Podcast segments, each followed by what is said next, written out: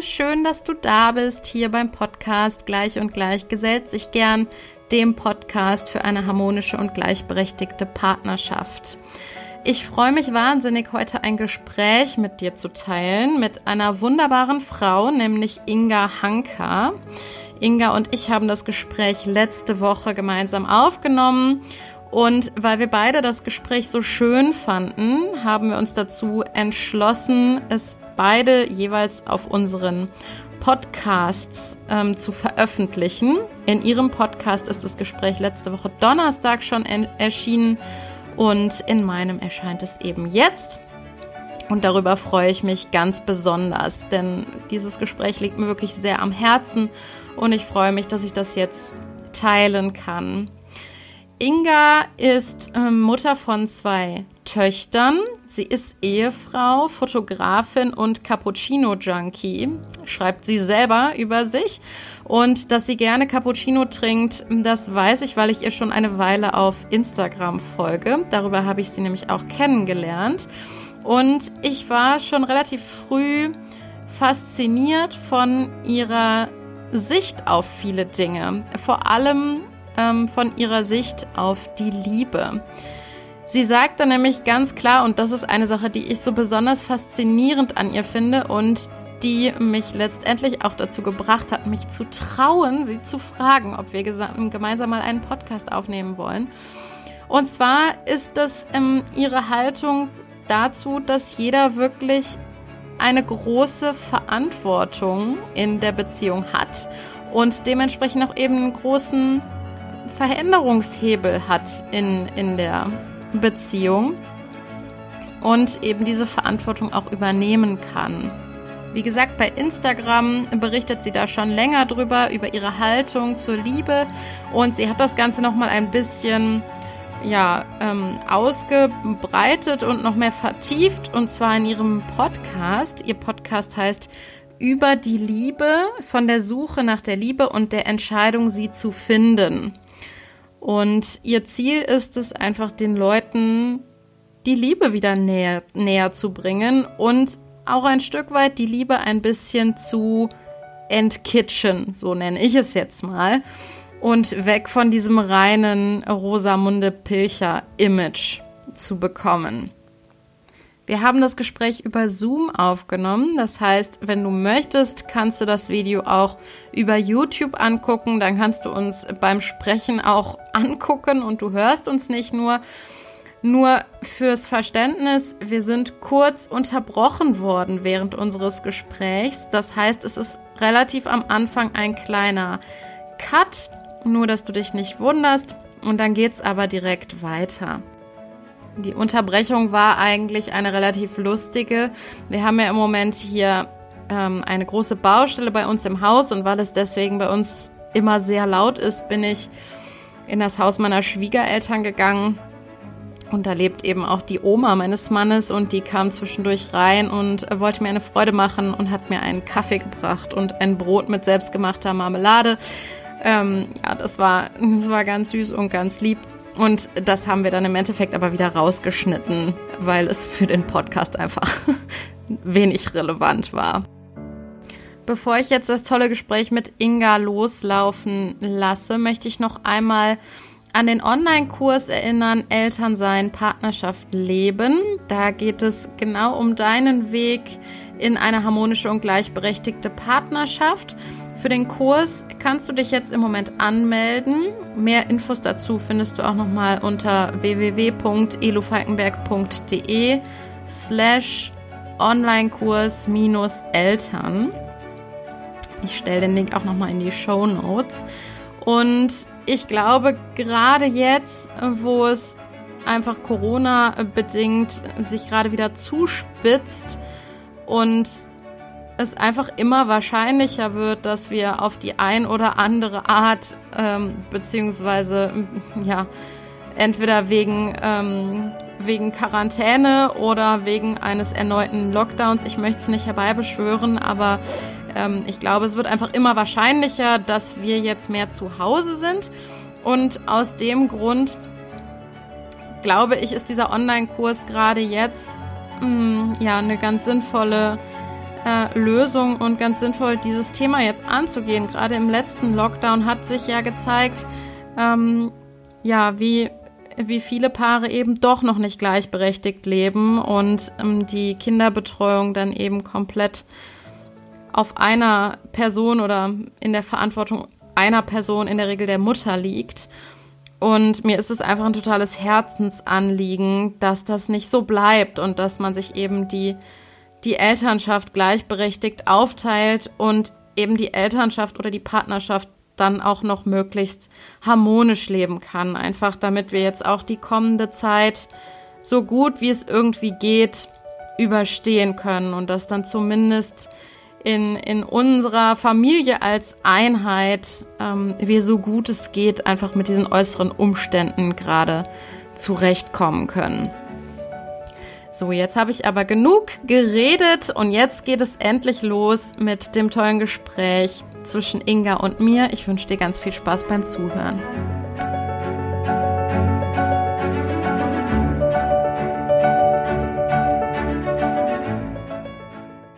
Und ich würde sagen, wir legen einfach, einfach los. Wir, äh, ich kriege einen Daumen hoch, wenn ihr das jetzt sehen könnt. Ich kriege einen Daumen hoch von genau. Lou Falkenberg. Und ähm, ich habe es euch gerade vorgestellt. Wir haben uns heute ein äh, interessantes neues Format ausgedacht. Und zwar haben wir uns überlegt, wir haben beide einen Podcast. Wir würden euch beide gerne oder beiden ähm, Publikum, sagt man Publikum beim Podcast oder Hörerschaft? Ich habe mich auch gerade gefragt vielleicht allen äh, HörerInnen. Das macht es ein bisschen leichter mit dem Plural. Genau. Wollten wir natürlich die Inhalte nicht vorenthalten und deswegen haben wir uns äh, entschieden, heute kein klassisches Interview zu machen, sondern eigentlich ähm, quasi euch, euch mitzunehmen auf einen Kaffee. Ähm, genau. Elo sitzt bei sich in der Küche, ich sitze in meinem Arbeitszimmer und wir treffen uns hier gerade auf einen virtuellen Kaffee und haben schon eine halbe Stunde gequatscht. Und das werden wir jetzt einfach fortführen, oder? Ja, ich glaube auch. Genau. So wir, ein paar Fragen wir, im Kopf. Wir, wir schmeißen uns die Fragen ein bisschen hin und her. Wir schmeißen uns die Fragen hin und her. Wir quatschen einfach über Themen, die, äh, die uns sehr beschäftigen und die dementsprechend, äh, hoffe ich, auch euch sehr beschäftigen. Es geht um, um Partnerschaft, es geht um die Rolle zum Beispiel als, als Mama, es geht um berufliche Erfüllung. Und, Hier kommt ähm, gerade jemand rein, warte kurz. Da kommt jemand rein. Ich würde vorschlagen, wir legen einfach ganz kurz los mit einer mini kleinen Vorstellungsrunde. Ja. Ähm, für alle Hörer und Hörerinnen, die, die dich bzw. mich jetzt noch nicht kennen. Magst du anfangen? Alles klar. Ja, gerne. Wer ist also Elu Falkenberg?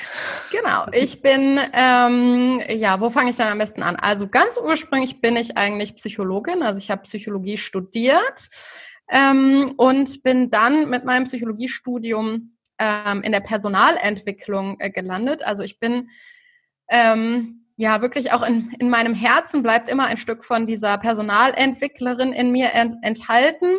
Ähm, Habe ich wirklich mit Herzblut gemacht, diesen Beruf. Und äh, mache den auch immer noch teilweise, äh, übe ich den noch ein bisschen aus und mache aber im Moment hauptsächlich ähm, was anderes. Und zwar unterstütze ich Eltern dabei, in eine harmonische und gleichberechtigte Partnerschaft zu kommen. Durch ähm, Coachings, Einzelcoachings, Paarcoachings, aber ich habe auch einen Online-Kurs, der demnächst startet und ich bin auch dabei, eine App dafür zu gestalten. Ich habe selber drei Kinder, der größte ist fünf und die ähm, Zwillinge, die danach kommen, sind zweieinhalb. Und ja, bin glücklich verheiratet, lebe auch inzwischen in einer äh, gleichberechtigten Partnerschaft. Das äh, haben mein Mann und ich uns ein bisschen erarbeitet. Und genau, weil ähm, es gerade, wenn man als Paar Kinder bekommt, ähm, ja schnell unabgesprochen und ungewollt in so eine Richtung geht, ähm, dass man halt nicht mehr gleichberechtigt lebt, äh, habe ich mich dazu entschlossen, Eltern darin genau zu unterstützen, wieder zurück in eine harmonische und gleichberechtigte Partnerschaft zu kommen. Also machst du, machst du quasi, wenn ich da direkt einmal ganz kurz einhaken darf, das finde ich nämlich wahnsinnig interessant, weil du sagst inzwischen.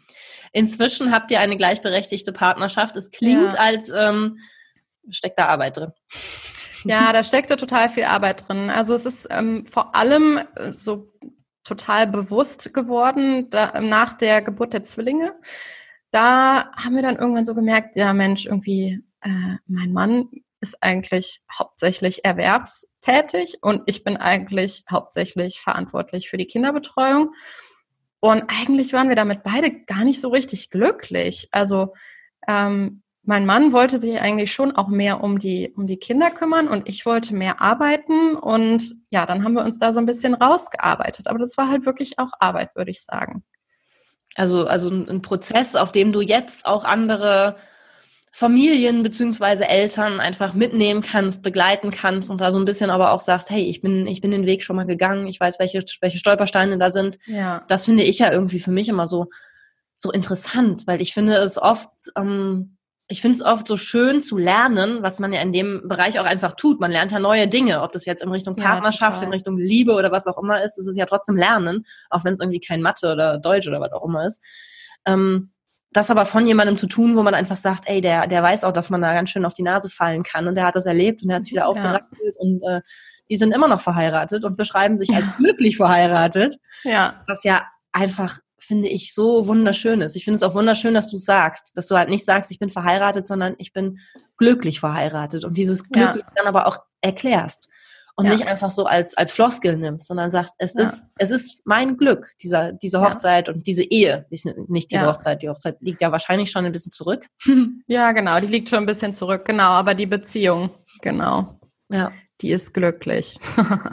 das ist schön, also würde ich es tatsächlich ähm, auch beschreiben. Genau, vielleicht äh, willst du dich kurz vorstellen, kannst es ja vielleicht eine, eine, gute, eine gute Überleitung. Es ist eine gute Überleitung. Ich bin nämlich auch glücklich verheiratet, meistens ja. zumindest.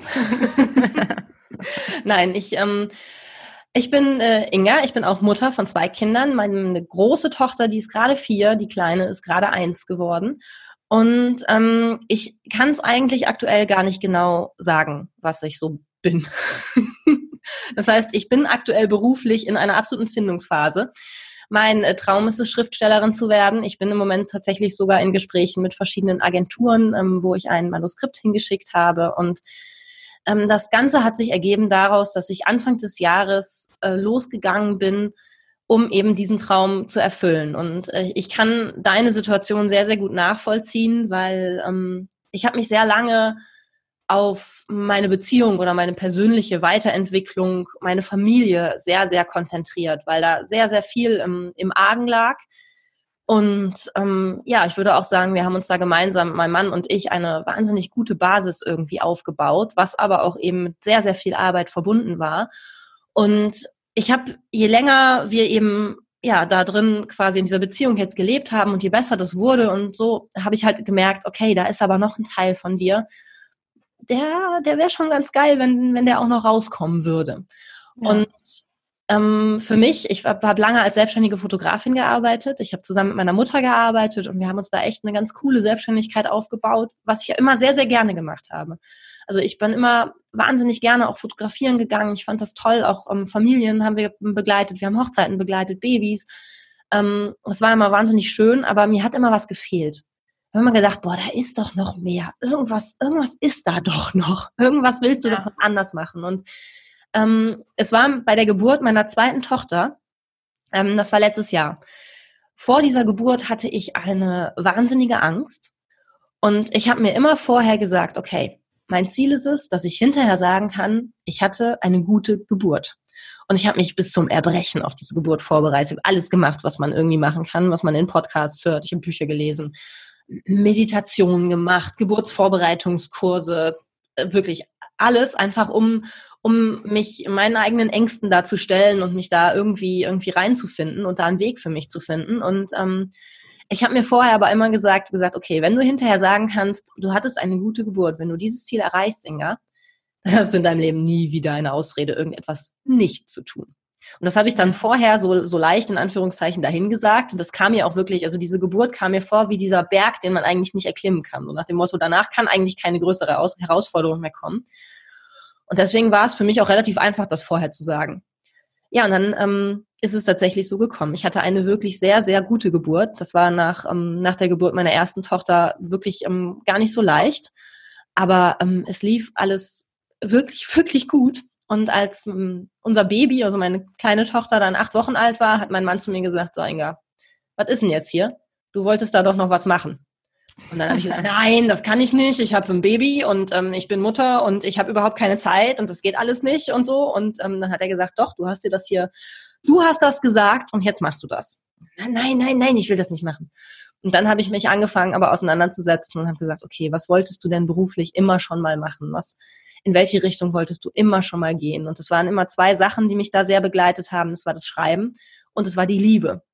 Weil ja. ähm, für mich war es immer mein größter Traum, mich zu verlieben. Immer. Da, wo meine Freunde immer gesagt haben, ich will da Karriere machen oder ich will eine Weltreise machen oder so, war für mich immer so, aber ich will die Liebe meines Lebens finden. Und alle haben mich dafür so ein bisschen ausgelacht und das war auch ein äh, sehr krasser Prozess, den ich da irgendwie mit ähm, Anfang 20 gemacht habe.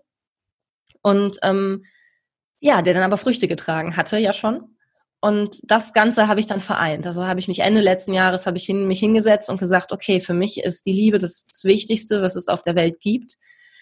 Und ähm, für mich ist es an der Zeit, dass wir sie so ein bisschen von ihrem Rosamunde Pilcher-Image befreien und irgendwie sagen, okay, ja. das ist nicht nur Liebe, Liebe ist nicht nur Glück oder Schicksal oder Zufall und wir müssen auf den Traumprinzen warten und wenn der kommt, dann ergibt sich alles automatisch. Ähm, eine Vorstellung, die ich auch lange ähm, gehabt habe. Ähm, sondern hin zu der Vorstellung sagen, man kann für die Liebe arbeiten, man kann sich mit sich selber beschäftigen und man kann für den Traum von der Liebe genauso losgehen wie für jeden anderen Traum, den man hat. Wie viel für ein Traumhaus, wie für ein Traumauto. Wenn man von der Liebe träumt, kann man auch etwas dafür tun. Und ähm, das war so ein bisschen dann mein Thema. Ähm, ich habe angefangen, das Ganze dann auf Instagram zu machen und habe äh, einen Podcast gestartet und das ist so ein bisschen, äh, hat ganz gut an Fahrt aufgenommen dieses Jahr. Und cool. ähm, ja, jetzt habe ich eine Coaching-Ausbildung begonnen ich habe mein Manuskript bei verschiedenen Agenturen. Ich habe ähm, erste Auftritte als, als Speaker tatsächlich gehabt, die sich ja, einfach. Ja, du hast ja einen TED-Talk sogar gehalten. Genau, ich habe letzte Woche einen TED-Talk gehalten, was ein wahnsinnig ja. ähm, krasses Erlebnis war. Und ähm, mega cool, leider ist er noch nicht verfügbar. Der kommt dann erst in so ein paar Wochen. Der wird dann irgendwie bei TED auf dem YouTube-Kanal hochgeladen, was alleine schon irgendwie krass ist, das einfach nur mega. so. Ja, richtig cool. Und ähm, ja, deswegen ähm, kann ich dir nicht genau sagen, was ich beruflich mache. Ich bin Mutter, ich bin Ehefrau, ich schreibe und erzähle über die Liebe und tue das auf verschiedenste Arten und Weisen und äh, träume davon, Schriftstellerin zu werden.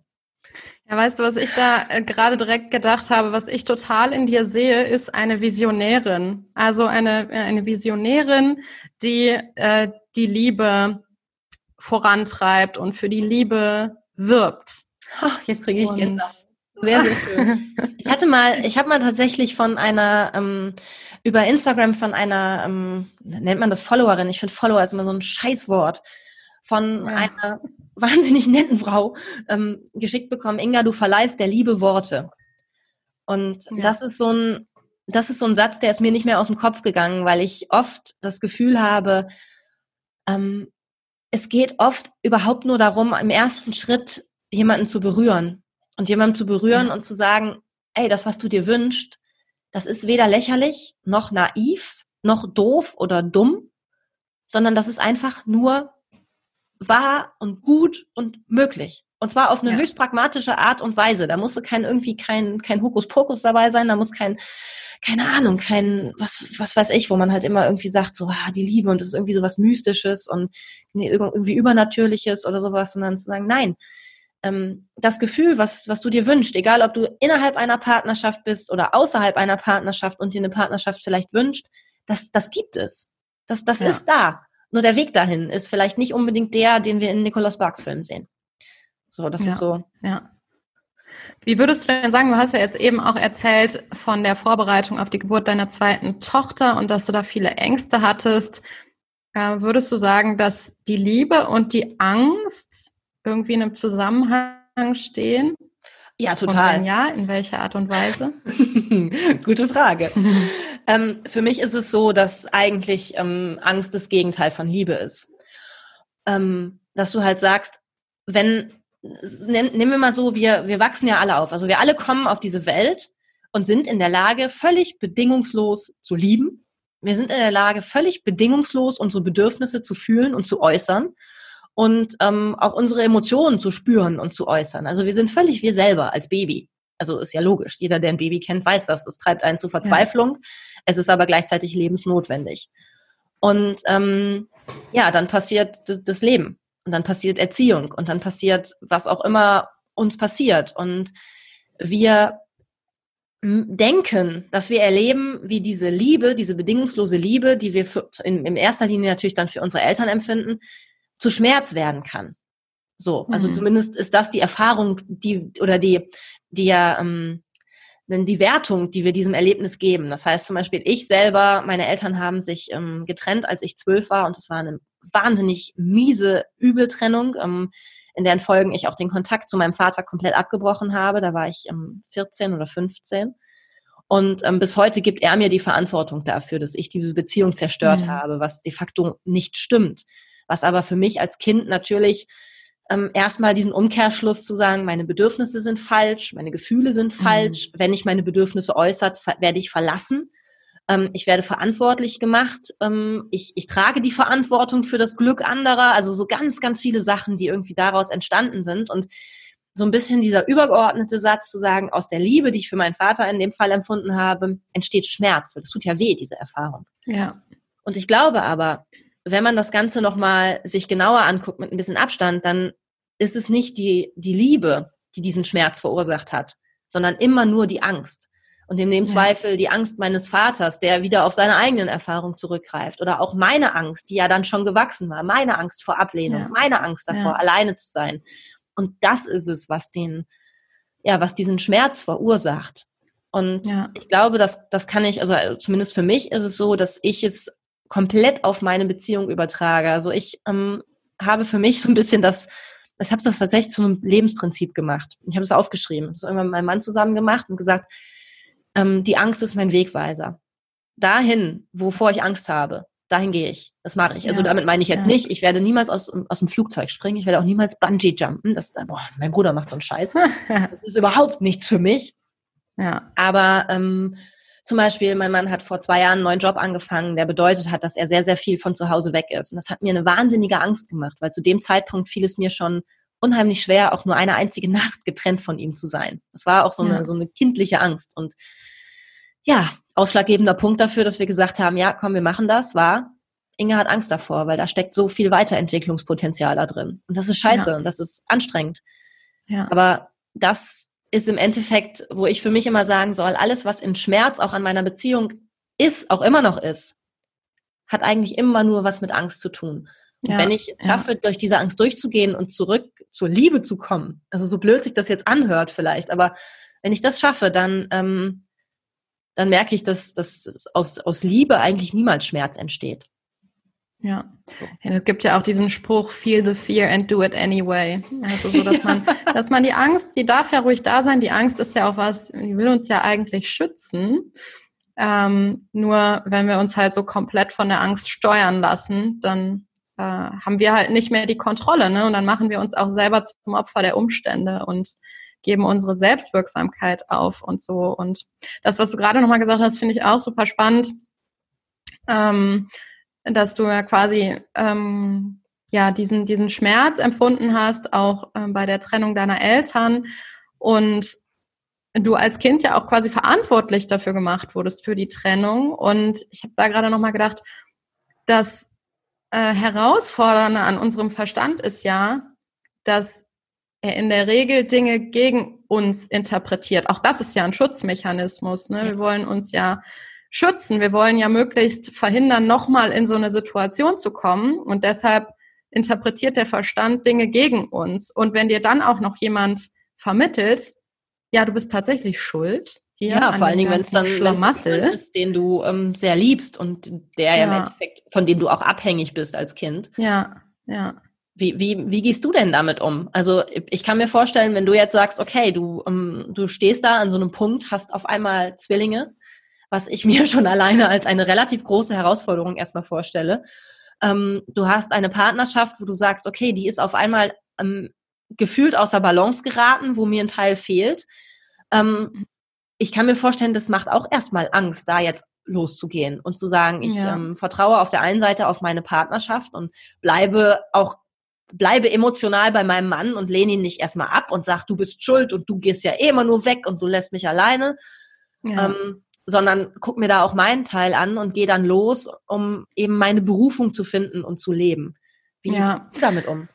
Also bei mir würde ich sagen, ich würde es nicht als Angst bezeichnen, die ich hatte, sondern bei mir ist das eher, und das ist ja auch jetzt sehr, sehr persönlich, ähm, eher so ein Ohnmachtsgefühl, was dann aufkommt, was halt auch ähm, durch hm, meine frühkindlichen Erfahrungen oder kindlichen Erfahrungen, mhm. denke ich mal, so entstanden ist, ähm, dass ich also bei mir springt halt mein, mein inneres Programm an, wenn ich das Gefühl habe, ohnmächtig zu sein oder hilflos okay. oder alleine gelassen. Und ähm, es war tatsächlich so, und das muss ich auch rückblickend so selbst reflektierend sagen, ich habe meinem Mann das schon eine Weile vorgeworfen. Ich habe, also ich bin da emotional gar nicht unbedingt bei dem geblieben und habe schon eigentlich hauptsächlich so meine Ohnmacht gesehen ähm, weil halt mein Programm da so losgefahren ist. Und das führte halt dazu, dass ich ihm schon auch zwischendurch vorgeworfen habe, so, du lässt mich hier total alleine mit den Kindern. Ne? Ich bin hier äh, den Tag über alleine mit drei Kindern. Ich, ich habe hier null Pause an einem Tag, wo es vielleicht ähm, mal irgendwie schlecht läuft. Ich, ich kann mich hier nicht mehr um alles kümmern. Ich schaffe das alles nicht, fühle mich von dir im Stich gelassen. So, also ich habe ihm da schon durchaus auch Vorwürfe gemacht. Ähm, und das war schon auch im ersten Schritt halt eine totale ähm, ja, innere Arbeit, die ich für mich da leisten musste, weil auch dann, also natürlich habe ich ihm dann die Vorwürfe gemacht und natürlich ist er dann in den Widerstand gegangen, weil wer hört sich schon, also ich habe ihn, ich habe ihn ja Klar. quasi zum Täter gemacht, ne? Ich habe ihm ja gesagt, du bist schuld daran, dass, dass es mir gerade schlecht geht. Und dass er dann in den Widerstand geht und dann sagt, ey, also ich gehe hier den ganzen Tag arbeiten, ich sichere hier ähm, uns ein Einkommen und sorge dafür, dass wir finanziell hier äh, gut gestellt sind und uns keine Geldsorgen machen müssen und so und komme nach Hause und muss mir dann hier die Vorwürfe anhören, dass er dann in den Widerstand geht. Das kann ich auch jetzt rückblickend total nachvollziehen. Ne? Das kann ich total. Es war bei uns aber genauso. Also, äh, ja. wenn sich das jetzt so anhört, so nach dem Motto, ja, wir haben uns dann entschieden für diesen Job und dann bin ich emotional die ganze Zeit dabei ja. bei meinem Mann geblieben. Das war totaler Bullshit. Ich weiß noch, ich war zwischendurch, habe ich den nachts um vier angerufen, der war irgendwo in Holland und gesagt, Franz, du musst nach Hause kommen. Du kannst mich hier nicht einmal alleine lassen. Er sagt, Inga, wir haben das doch ja. gemeinsam entschieden. Das ist mir egal. ja. Das nicht. Ja. Also ja, das, das sind dann so Momente, wo dann, äh, wo dann das primitive Gehirn wieder äh, loslegt und man äh, so in so einer eher in so einer Reaktion ist, entweder also in so einer Flight or Fight or Flight Reaktion, dass man dann auch in dem Moment gar nicht mehr richtig klar denken kann und gar nicht mehr ja, rational absolut. einordnen kann. So, wir haben uns dazu entschieden und das ist alles gut so und so. Das da ja, hat man ja dann gar keinen Zugang zu in dem Moment. Mir passiert ja nichts. So, aber ja. in dem Moment ist es so schwierig, sich da seinem eigenen Scheiß zu stellen. Und ich glaube, es ist absolut menschlich auch zu sagen, den anderen da mal mit Vorwürfen zu bombardieren. Ja. Ich glaube, wichtig ist dann da nicht stehen zu bleiben. Das finde ich so schön, bei dir rauszuhören. Das war, war jetzt irgendwie auch schon ähm, alles, was du auch so im Vorfeld erzählt hast. Das ist so sehr, ähm, du bist sehr bereit, bei dir hinzugucken. Und ich glaube, das ist eigentlich das Wichtigste, was eine Beziehung irgendwie ausmacht. Die Bereitschaft, sich selber seinem eigenen Scheiß irgendwie zu stellen ja. und ähm, sich weiterzuentwickeln. Weil ich meine, ja, na, natürlich kann man, ich meine, auch, auch bei deiner Situation, wo ich mir vorstelle, okay, du hast drei Kinder, ich hatte zwei Kinder zu Hause, so drei kleine Kinder und du hast einen Mann, der den ganzen Tag weg ist ähm, und du hast da noch einen Wunsch, den du eigentlich erfüllen möchtest ja. und wo du natürlich erstmal sitzt und denkst, ja, scheiße, und das, da musst du, glaube ich, auch tief drin sitzen erstmal, um dann eben hinzugehen und zu sagen, Moment, das, was ich mir hier erzähle, dieses, ich habe keine Zeit, das geht alles nicht, mein Mann lässt, mich alleine, stimmt denn das überhaupt?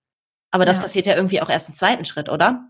Ja, total. Und für mich waren dann zwei Sachen eigentlich total ausschlaggebend zu verstehen. Zum einen war das die Sache, dass ich Verantwortung übernehme für meine eigenen Gefühle und für das, was in mir drin passiert. Also ich bin eben nämlich genau nicht Opfer meiner Umstände. Ich, ich kann selber was an meiner Situation ändern, angefangen bei meiner Haltung zu Dingen. Und dann, wenn ich Verantwortung dafür übernehme, dann ist das auf einmal mit dem Ohnmachtsgefühl auch gar nicht mehr so tragisch, weil ich ja weiß, das passiert in mir drin, also unbewusst entscheide ich mich ja dafür, in diese Ohnmacht zu gehen, auch wenn sich das jetzt total irre anhört. Aber unbewusst entscheide ich mich dafür, weil ich dadurch ja natürlich auch viele Vorteile habe. Also wir haben ja immer einen Gewinn, den wir durch so Glaubenssätze haben und wir haben immer einen Preis, den wir dafür zahlen, so Glaubenssätze zu haben, wie ich bin ohnmächtig oder so. Und ähm, ja, also für mich war, war das so ein, ein erster Schritt, das zu verstehen, dass ich da Verantwortung für übernehmen kann und dass ich gucke, wie ich wieder in diese Selbstwirksamkeit komme, wie ich, wie ich wieder offen werde auch für, für neue Möglichkeiten und neue Wege. Ähm, das ist das eine. Und das andere war das Thema Dankbarkeit. Ähm, also mein bisschen, also den Fokus zu shiften auf das, was wirklich gut läuft. Vielleicht ist es sogar auch in der umgekehrten Reihenfolge, erst den Fokus auf das Thema Dankbarkeit zu lenken, ähm, Thema Dankbarkeit viel zugänglicher zu machen im Kopf. Und das ist auch echt Arbeit. Am Anfang, wenn ich mir das irgendwie abends aufgeschrieben habe, wofür ich dankbar bin, dachte ich so, ja, wofür bist du denn dankbar? Ja, keine Ahnung, heute hat das und das und das nicht geklappt. weißt du jetzt auch nicht. Aber inzwischen, wenn ich anfange, ich mache das jeden Abend, wenn ich, wenn ich anfange aufzuschreiben, wofür ich dankbar bin, inzwischen kommt da eine endlos lange Liste.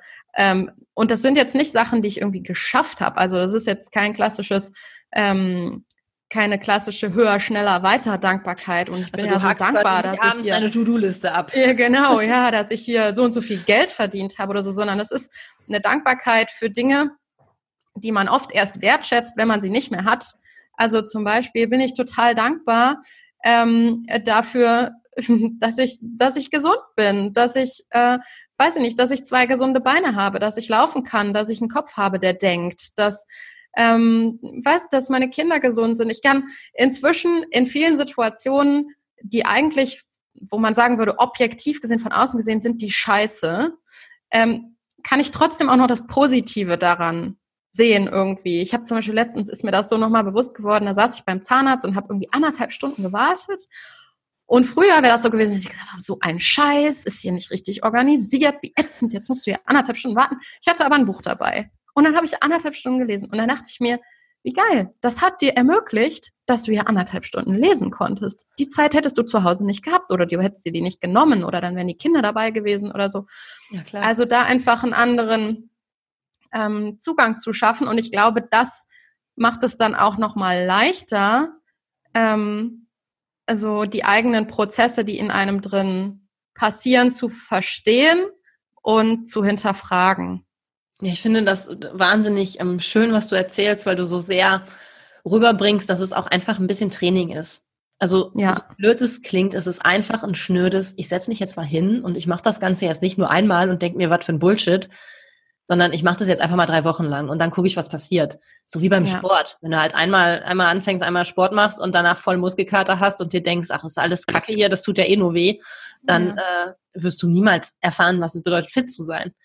Ja. Ähm, ich mache das tatsächlich sehr ähnlich. Ich ähm, setze mich jeden Abend hin, ich mache keine Liste, aber ich ähm, gehe quasi meinen Tag durch und ich schreibe einen Moment auf.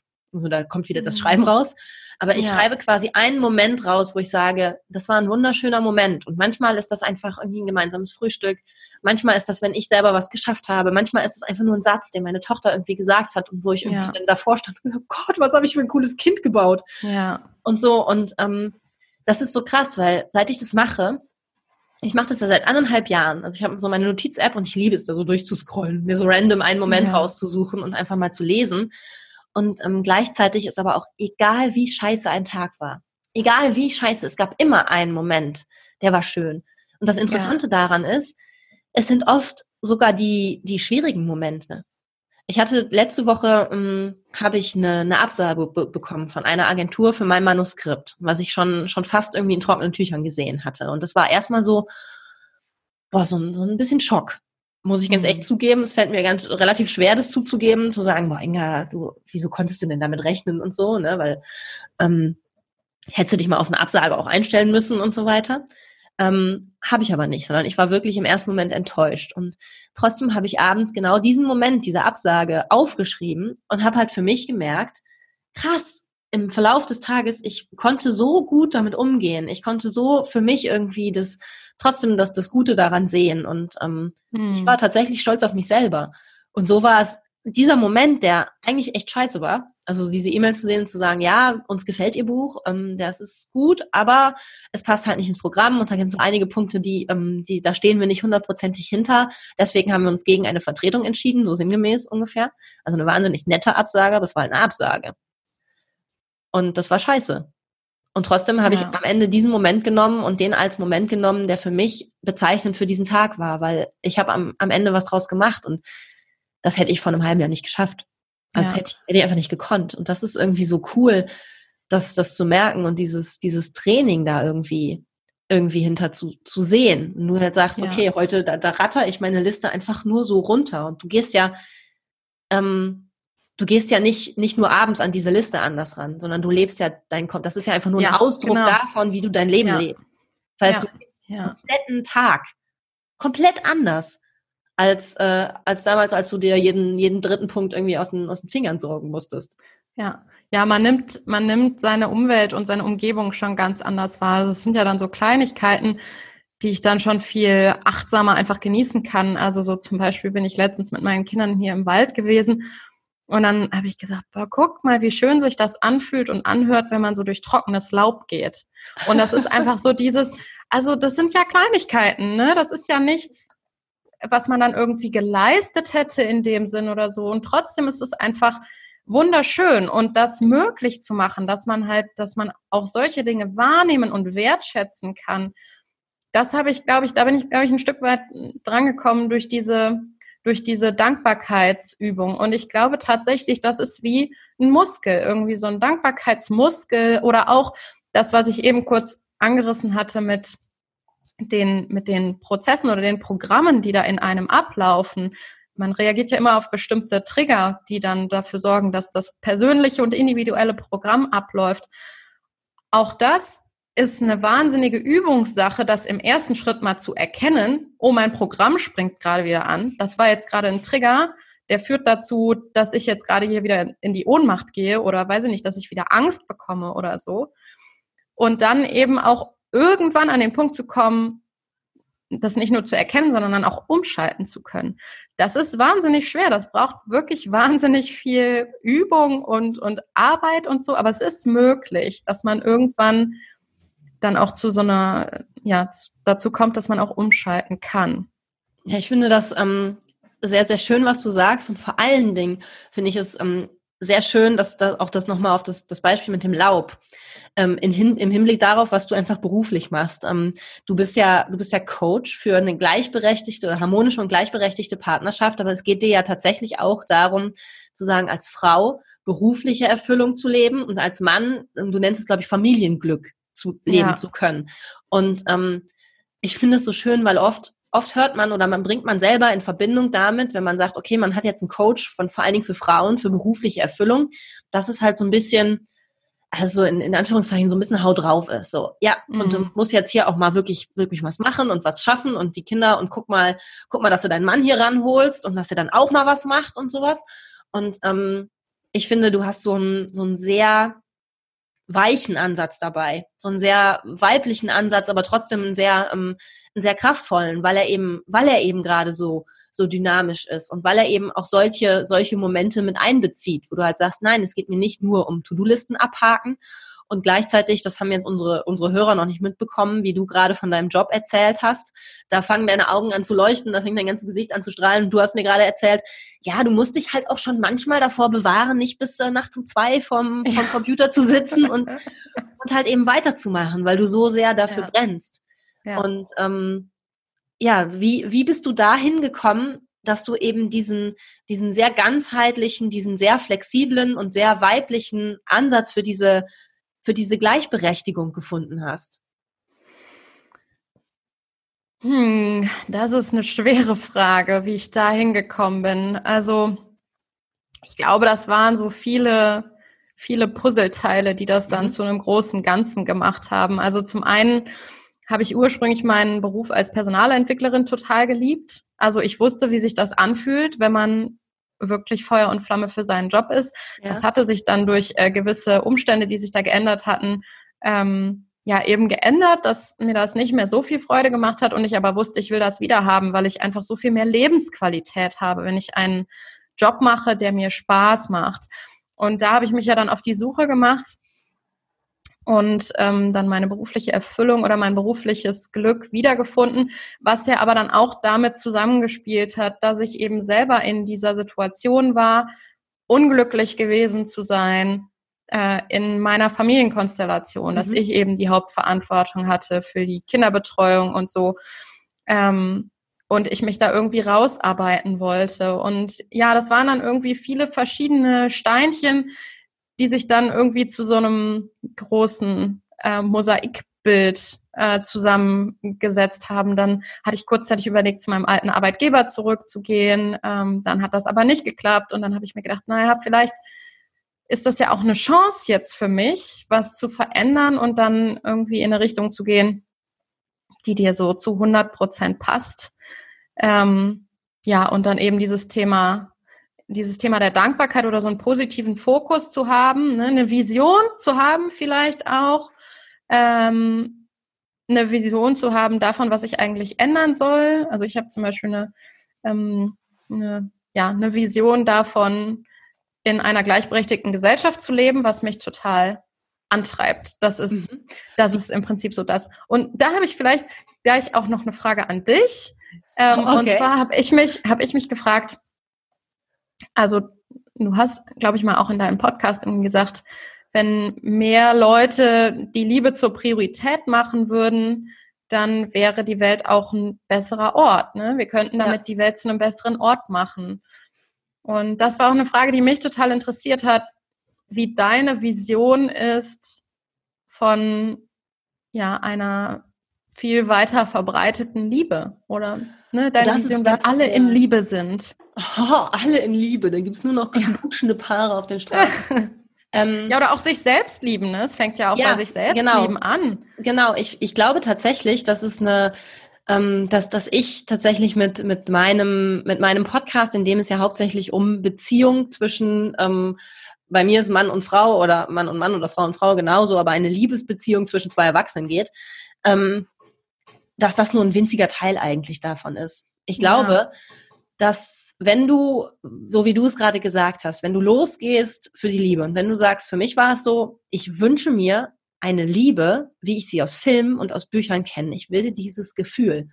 Ich war aber überhaupt nicht in der Lage, dieses Gefühl zu fühlen oder zu geben. Ja. Ich war es ja. nicht, aufgrund meiner, meiner Kindheitserfahrungen. Das heißt, ich musste überhaupt erstmal wieder lernen zu lieben. Und dieses Wiederlernen zu lieben heißt, ich muss mich verletzlich machen. Ich muss, so wie du gerade gesagt hast, Verantwortung übernehmen für meine Gefühle und zwar kompromisslos und bedingungslos und durch meinen, durch meinen Scheiß durchgehen, meine, meine Kindheit aufarbeiten, aufhören, ähm, nach automatisierten Verhaltensmustern oder nach Programmen, wie du es wie du es nennst, zu handeln und mir meine Entscheidungsmöglichkeiten wiederholen, ähm, meine meine Brille ablegen, mit durch die ich die Welt sehe. Und das ist für mich eigentlich das, wie diese wie diese Welt aussehen könnte. Das heißt, ich glaube, wenn jeder losgeht und sagt, ich wünsche mir eine Beziehung, die muss nicht, das muss nicht meine Vorstellung sein. Also ich, ich habe meine Vorstellung tatsächlich aus äh, ja, aus Nicolas Sparks Film. Ich wollte dieses Gefühl haben. Also so, ich habe eine, ja. eine sehr kitschige Vorstellung von der Liebe gehabt und von diesem Gefühl. Und ähm, ich, ich fühle dieses Gefühl auch so. So, obwohl ich eigentlich ein relativ pragmatischer Mensch bin, aber dieses Gefühl ist für mich sehr, ja, es ist halt sehr klassisch kitschig irgendwie. Es hat wenig mit romantischen Dates zu tun, aber so, nur das Gefühl. Ähm, das kann für jemand anders was komplett anderes sein. Das heißt, aber wenn jeder losgehen würde, um diese Liebe zu erleben, würde es bedeuten, dass jeder Selbstverantwortung übernehmen muss. Es würde bedeuten, mhm. dass jeder seine Brille absetzen muss, durch die er die Welt sieht. Es würde bedeuten, dass jeder auf den Trichter kommt, dass in ihm irgendwie noch mehr ist, als einfach nur ähm, das zu tun, was Mama und Papa ihm immer eingeredet haben, sozusagen. Oder Lehrer XY oder er selber oder was auch immer. Und da kommt automatisch ein Prozess in Gange, der nie aufhören wird. Also ich bin mir sicher, dass er bis zu meinem Lebensende nie, nie aufhören wird. Und das wird, es ist einfach ein persönliches Wachstum, was in Gange kommt durch diesen Traum von der Liebe. Und stell dir mal vor, das würden alle Menschen machen. Und dann ja. würde der eine vielleicht, so wie du, entdecken und sagen, ich, ich stehe ein für, für eine, eine, eine, sehr ähm, dynamische Gleichberechtigung. Also auch keine starren neuen Rollenbilder, sondern ich stehe ein für eine sehr individuelle Gleichberechtigung. Der andere geht hin, das war auf diesem TED Talk so krass. Das waren acht verschiedene Ideen und ähm, die hatten alle eigentlich nichts miteinander zu tun. Aber jede Idee für sich konnte irgendwie die Welt verändern. Das heißt, einer der geht da hin und sagt, ich, ich bin dafür, dass wenn wir alle unsere Kleidung reparieren würden, anstatt sie wegzu, wegzuschmeißen, Was würde mit dieser Welt passieren? Der andere geht hin und sagt, ich habe ähm, Neurotechnologie eine Möglichkeit entwickelt, Depressionen einfacher und schneller zu behandeln, beziehungsweise einen anderen Zugang über, über eine, eine Stimulation des Gehirns zu finden. Stell mal vor, 40 Prozent der Menschen in, in Deutschland haben irgendwie Depressionen. Stell mal vor, das würde, das würde etabliert werden. Was würde das verändern? Dann ja. mein Vortrag, die Leute gehen für ihre Liebe los. Was würde das verändern? Und so eine Idee, die ist ja irgendwie in jedem von uns. Und manche finden sie, indem sie losgehen für die Liebe, wie ich es zum Beispiel getan habe. Manche finden sie aber auch, indem sie für einen anderen Traum losgehen. Und das ist so ein bisschen meine Vision oder wo ich sage, das hat das irgendwie alles so ein bisschen gemeinsam, weil der, der Prozess, pff, das ist irgendwie im, im Grunde scheißegal, was dich antreibt. Der Prozess, den du gehen musst, ist irgendwie der, der gleiche. Also ja. du musst dich dein, du musst dich deiner Vergangenheit stellen, du musst dich mit deinen Glaubenssätzen beschäftigen, du musst dich mit deinen, mit deinen Programmen beschäftigen und du musst Wege finden, neu zu wählen. So. Und dein Leben aktiv zu gestalten. Und vor allen Dingen musst du einfach scheiß bedingungslos Selbstverantwortung übernehmen. Ja. Und es gibt so viele Menschen auf dieser Welt, die Verantwortung abgeben an die Umstände, an die Gesellschaft, an ihren Mann, an ihre Kinder sogar, was, ja. was mir tatsächlich oft auch sehr, sehr schleierhaft ist ähm, wo du halt merkst, ey, da kommt mein eigenes Ego vor den Bedürfnissen meiner Kinder und ich finde, das ist halt zum Beispiel so eine Sache, das, das geht nicht. Ja. Und ja, niemand anderes ist für meine Gefühle verantwortlich außer ich. Niemand anders ist für die Erfüllung meiner Träume verantwortlich außer ich. Und Möglichkeiten gibt es immer. Vor allen Dingen, und das ist ja, glaube ich, auch nochmal so eine Sache, ähm, wenn wir uns jetzt hier unterhalten, du sagst gerade, du bist dankbar dafür, du bist gesund. Du sitzt in deiner Küche, ich sitze mit, mit meinem Arbeitszimmer. Wir haben es warm, wir haben keine Geldsorgen. Also ich meine, worüber beschweren wir uns sozusagen auf der einen ja. Seite und auf der anderen Seite das nicht so zu nehmen, so, was, was, wollen wir eigentlich? Oh Gott, wir dürfen ja gar keine Probleme haben, sondern zu sagen, nein, wir sind uns schuldig, diese Probleme, die wir haben, zu lösen, um das Bestmögliche ja. aus dieser Situation zu machen.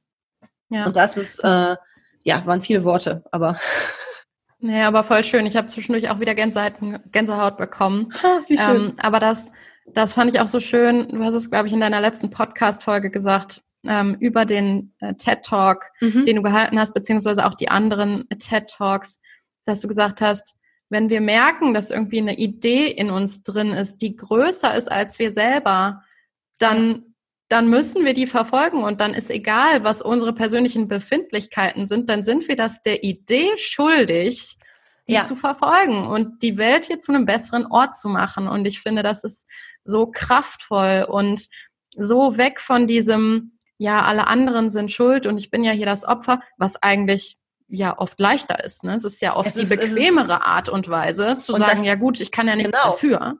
Und das musst du dir wirklich auf der Zunge, finde ich, zergehen. Ich finde es so wichtig, was du gerade sagst. Also wirklich so, so wichtig. Das würde ich gerne echt einrahmen und unterstreichen. Und sagen, das musst du dir bewusst machen. Du bist in, in dieser Opferhaltung was ich, ich, ich nehme mich da nicht aus. Ich bin auch immer noch ab und zu, fühle ich mich als Opfer. Haben wir gerade kurz drüber geredet. Natürlich fühle ich mich manchmal als Opfer meines Mannes, wenn der tausend ja. Klamottenstapel im, im, Haus verteilt oder was auch immer, ne? Oder eben fünf Tage arbeitet oder wie auch immer. Aber ich muss mir dann bewusst machen und sagen, für mich ist das Opfersein gerade bequemer. Und dann sagt mir, ja. du bist ja bescheuert, das ist doch voll scheiße, du willst doch, dass er das ändert und so weiter. Ne? Ja. Nein, das will ich eigentlich gerade nicht. Ich will mich eigentlich nur beschweren für mich haben tatsächlich so ein bisschen auch Ausschlag gegeben. Kennst du so diese, diese klassischen Frauenrunden, wo man sich dann abends irgendwie auf ein Weinchen trifft und dann. Ja, wo es nur so ein Männerbashing ist. Boah, fünf Stunden lang. Boah, die ganze Zeit. Und dann lässt er seine Haare immer im Bad liegen und dann überall genau. liegen die. Und so zehn Minuten kann ich da mitmachen. Also ja. wirklich, da kann ich, glaube ich, auch, da steht Franz echt drüber und, und so weiter. Und dann nach einer Viertelstunde war ich dann immer diejenige, die irgendwann gesagt hat, so, ja, aber ähm, was ist denn gerade cool bei euch? So, ja. lass doch mal darüber reden, was gut ist. Das habe ich mal irgendwann an irgendeinem Abend habe ich das gemacht. Lass doch mal darüber reden, was gerade cool ist. Und ich gucke jetzt ja. so. Ja, ist ja schon ganz gut alles, weil sonst wären wir nicht mehr zusammen. Ja, aber lass doch mal konkret. Was haben die denn gerade gemacht, was cool ist? Lass es doch mal einfach ja. umkehren. Ne? Aber das, das will gar keiner. Ja. Also es, es will einfach keiner. Und das ist halt so ein bisschen auch, auch meine Motivation. Und das finde ich so wichtig deswegen, dass du das gerade sagst. Die Opferrolle ist die bequemere. Ja. Und das musst du dir wirklich auf der Zunge zergehen lassen und auch für dich selber nehmen und sagen. In dem Moment, wo du dich als Opfer fühlst, bist du, du bist bequem. Das ist so. Ja. Und wir sind auch alle gerne mal zwischendurch bequem und es ist auch sicherer und das, das meine ich gar nicht so nach dem Motto, oh Gott, wir dürfen jetzt alle nie wieder uns irgendwie als Opfer fühlen, weil ich glaube, das gehört dazu und es ist immer der erste Schritt zu selbst, ähm, zur Weiterentwicklung. Ähm, aber trotzdem ist es so wichtig, das einfach mal umzukehren und zu sagen, ja. es ist nicht das, was schwieriger ist. Es ist nicht schwierig, ja. das Opfer zu sein. Es ist einfach. Ja. ja. Und ich finde, dabei ist ist mir noch immer wichtig zu sagen, dass das halt im Umkehrschluss überhaupt nicht bedeutet, dass man sich alles gefallen lässt. Ne? Das heißt das ja. in meiner, in meiner Wahrnehmung überhaupt nicht. Es das heißt nur, dass man Verantwortung dafür übernimmt, was in einem selber passiert.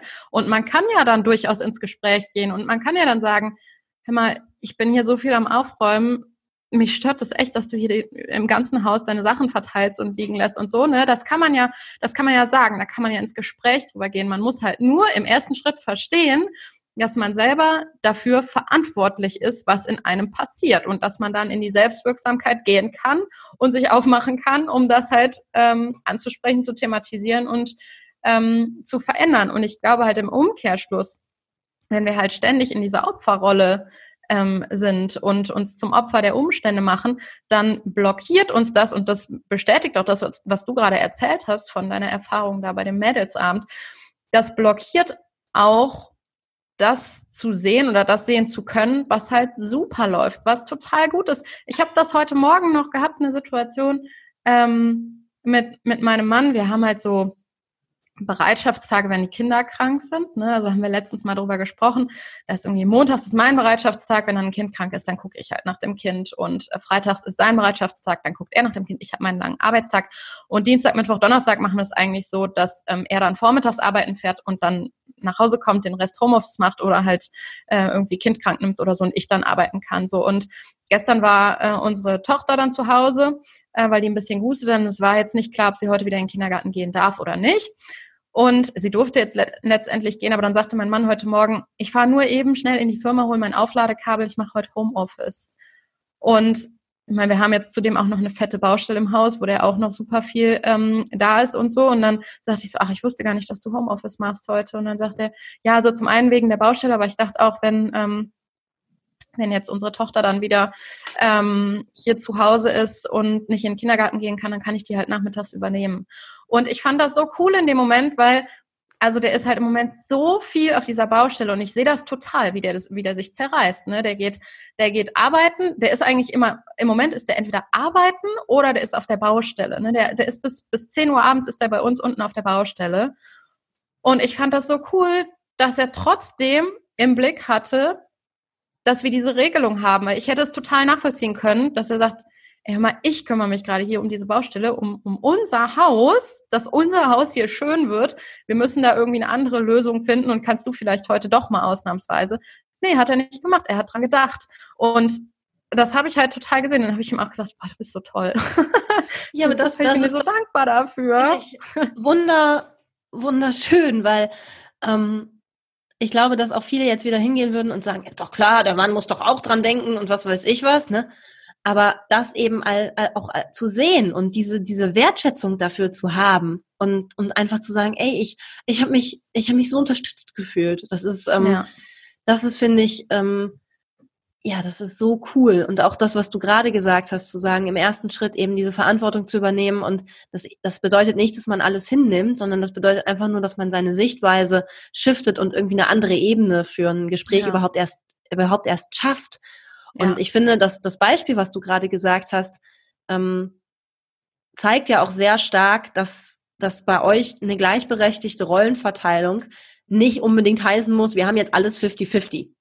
Ja, nee, so, wir, das, nee, genau. Das, das, das würde ich hm. nämlich, ähm, da, da würde ich gerne ja. ganz kurz nochmal einhaken. Was, was bedeutet denn für dich ähm, persönlich ähm, diese gleichberechtigte Partnerschaft und deine, deine Vision dann dafür, weil jetzt habe ich hier so schön eine Vision rausgehauen. jetzt finde ich, bist du auf jeden Fall auch dran. Ja, also gleichberechtigte Partnerschaft bedeutet für mich eigentlich genau das, was in dem Wort steckt. Also, dass beide das gleiche Recht haben, Erwerbsarbeit auszuüben, äh, Hausarbeit zu machen, Recht und Pflicht, ne? Beides so ein mhm. bisschen im, ähm, in Balance. Hausarbeit und, äh, genau, ja, genau.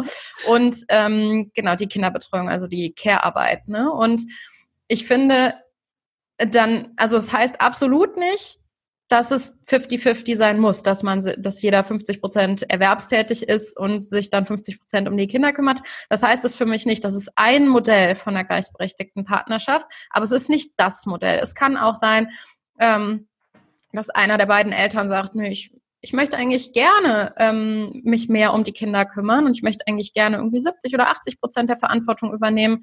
Ähm, das, ich fühle mich da wohl mit. So und wenn das abgesprochen und und so ist, dass beide damit einverstanden sind, dass sich beide damit wohlfühlen oder am besten, im besten Fall halt noch die ganze Familie damit wohlfühlt, ähm, dann ist das in meinen Augen total egal, wie jetzt konkret die Aufteilung ist. Ich finde es halt nur wichtig, dass man drüber spricht und dass man sagt so, ähm, ich möchte gerne das und das, das ist mein Bedürfnis, ich möchte gerne ähm, mehr erwerbstätig sein.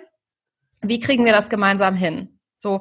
Und wenn man dann eine Lösung findet, dann ist es in meinen Augen egal, wie das aussieht. Aber man muss halt drüber sprechen, was halt für mich das Gegenteil von einer gleichberechtigten Partnerschaft ist, ist, wenn man so von vornherein unabgesprochen in eine Rolle reingedrückt wird. Also so ähm, dieses Thema, ja, du bist die Mutter, du musst dich halt kümmern. Als Mutter musst du halt Abstriche machen, ne? Du musst ja für dein Kind da sein. So, das, das ist, finde ich, halt überhaupt nicht gleichberechtigt. Und ähm, bei sowas also da, da gehe ich dann in den Widerstand, wenn ich sowas höre. Und ähm, ja, meine Vision von einer gleichberechtigten Gesellschaft ist im Prinzip, also wenn jetzt wirklich alle Eltern in Deutschland, nehmen wir mal an, ich denke mal groß, ähm, wenn alle Eltern in Deutschland eine gleichberechtigte Partnerschaft leben würden, dann hätte das zum einen ähm, totale Auswirkungen auf auf die Kinder, also erstmal auf die Partnerschaft. Ich glaube, dass eine gleichberechtigte Partnerschaft ähm, auch ähm, eher eine harmonische Partnerschaft begünstigt. Also das, das ist oft so in, in, in Wechselwirkung, ne? die Harmonie und die Gleichberechtigung. Sondern die Frage war, war jetzt zuerst die Gleichberechtigung oder zuerst die Harmonie? Es ist genau das macht jeden Fall eher zufriedener. Also, genau, es ist eine Wechselwirkung, das macht zufriedener. Also erstmal für die Partnerschaften wäre es besser. Ich glaube, es würde äh, weniger Trennungen geben. Es ist für die Kinder, glaube ich, von großem Vorteil, wenn sie Mutter und Vater ähm, zu Hause haben. Oder man kann es auch, also ich beziehe es jetzt auf äh, heteronormative Paare, aber man kann es genauso gut auf ähm, ja alle anderen Formen von, von Elternschaft ja. beziehen, die dann gleichberechtigt ist. Und wenn das eben alle Eltern leben würden, wäre es zum Beispiel ja auch so, dass allgemein die Gleichberechtigung, äh, Gleichberechtigung viel mehr vorangetrieben würde, weil dann wäre es nämlich nicht so, dass Frauen automatisch dann irgendwie ein, zwei Jahre ausfallen nach Geburt des Kindes, sondern dann wäre es halt ausgeglichen. Dann würde vielleicht mal ein Vater ein, zwei Jahre ausfallen oder beide Eltern nur ein halbes Jahr. Ein halbes Jahr kann man ja eigentlich als Arbeitgeber ganz gut überbrücken. Und das hieße zum Beispiel für Arbeitgeber auch, dass sie ihr Potenzial viel mehr nutzen können. Die hätten dann auf einmal nicht nur das Potenzial ihrer Arbeitnehmer, sondern auch das Potenzial ihrer Arbeitnehmerinnen, was sie nutzen könnten und dann auch sehen würden, ja, meine Arbeitnehmerinnen sind hier ähnlich zuverlässig wie die Arbeitnehmer. Also Arbeitnehmerinnen, ja, die äh, Mütter sind, wie Arbeitnehmer, die, die Väter sind. Und ja, also ich glaube. Einen coolen Job, wenn du halt ja. so Anfang, Anfang 30 bist, so Führungsposition oder so weiter, genau. dann haben die halt, da, eigentlich ist das Risiko dann, ob du einen Mann anstellst oder eine Frau einstellst, das Risiko, das dass sie ausfallen, ist einfach 50-50, ja. vielleicht zumindest 60-40 genau. oder so weiter. Ne? Und ich ja, meine, genau. wenn du es weiterdenkst, stell dir mal vor, was da für Kinder rauskommen.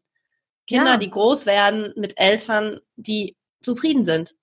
Ja. Die ähm, sagen, ob sie sich jetzt beruflich verwirklichen oder ob sie ihre, ihre Selbstverwirklichung zu Hause finden oder in was auch immer. Aber die ihr Potenzial ausschöpfen, auf welche Art und Weise auch immer.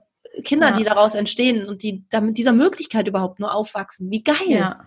Ja, und im Schritt davor auch, dass sich halt die Eltern, also sagen wir mal jetzt Mutter und Vater, dass sich die beide auch verwirklichen können. Und zwar nicht nur die Mütter beruflich, sondern auch die Väter auf die Familiensituation bezogen. Weil ich glaube, und das vergisst man auch oft, dass viele Männer auch darunter leiden, dass sie zum Beispiel die finanzielle Last alleine tragen für die Familie. In vielen, in vielen Familien ist das ja so.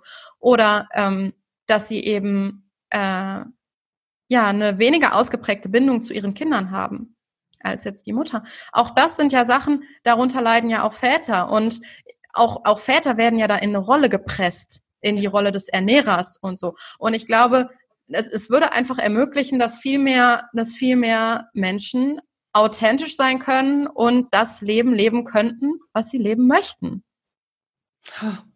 Jetzt kriege ich Gänsehaut.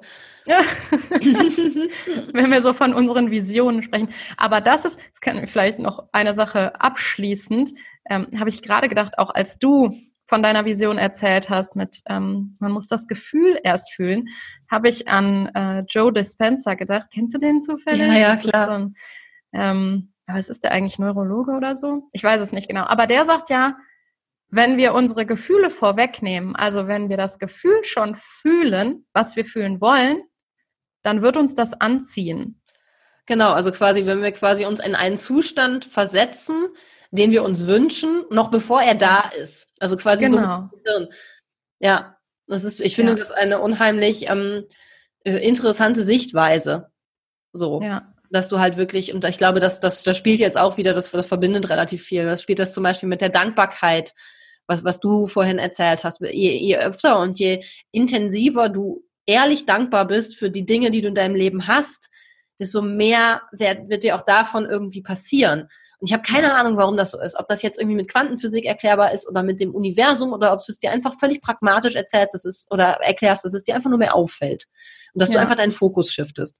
Das, ähm, das ist mir völlig egal, wer da für sich die, die richtige Erklärung ja. findet. Aber dass, dass das passiert, das ist ja nun mal Fakt. Und ich ja. glaube, das wird jeder be, be, oder unterschreiben können, der mal ordentlich angefangen hat. Das ist halt wie mit dem Sport.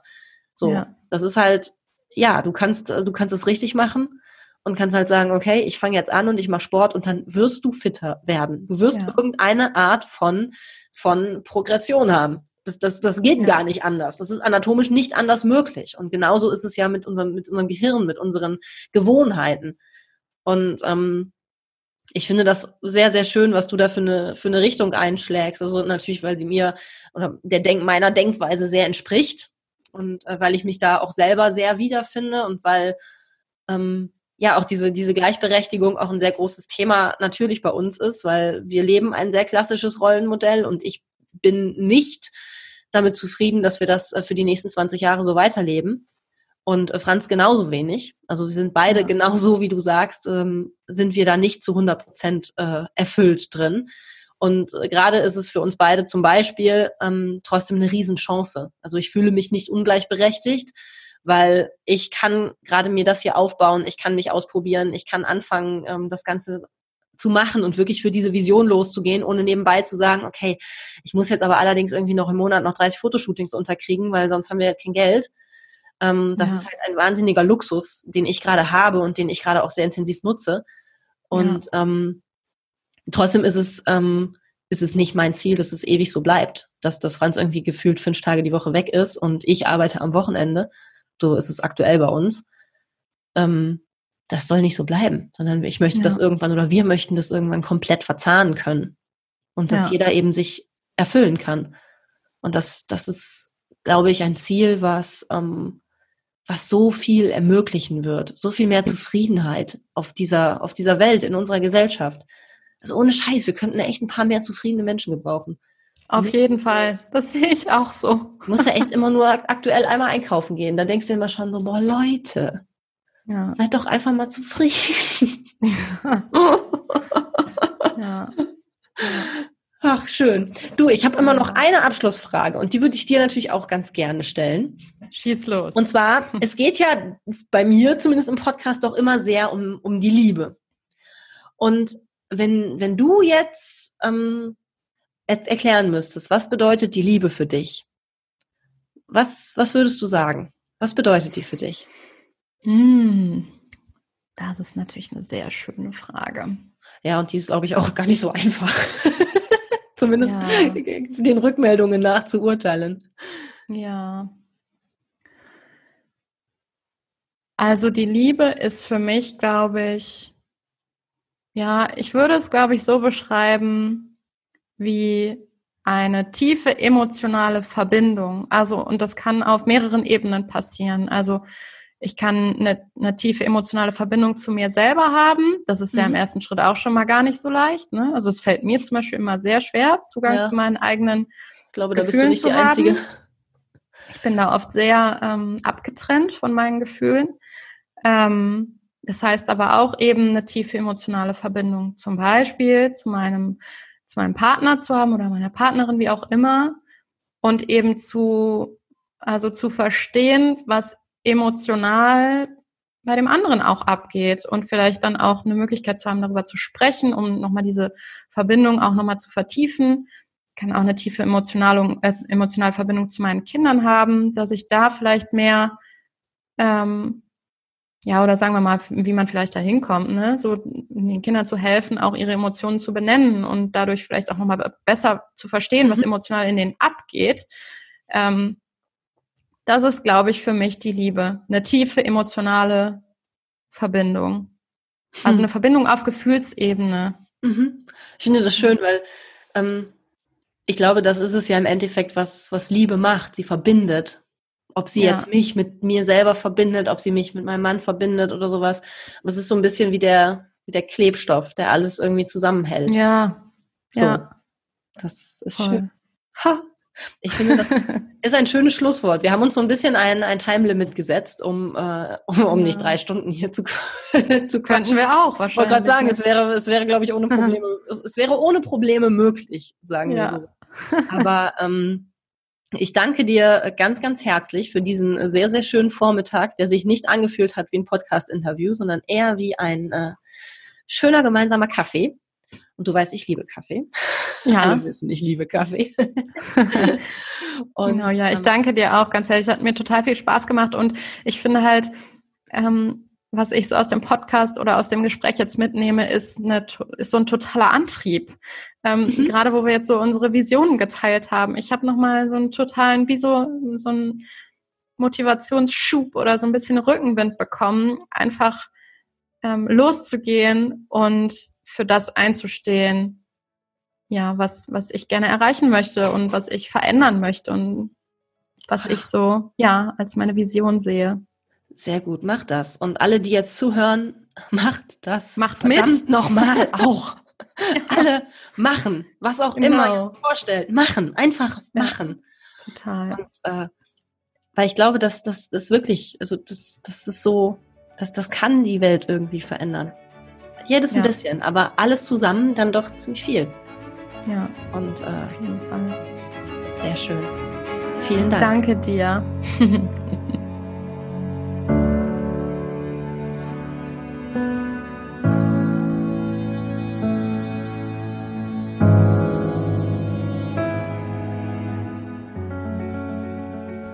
Ja, das war das, wie ich finde, sehr schöne, wundervolle Gespräch mit Inga.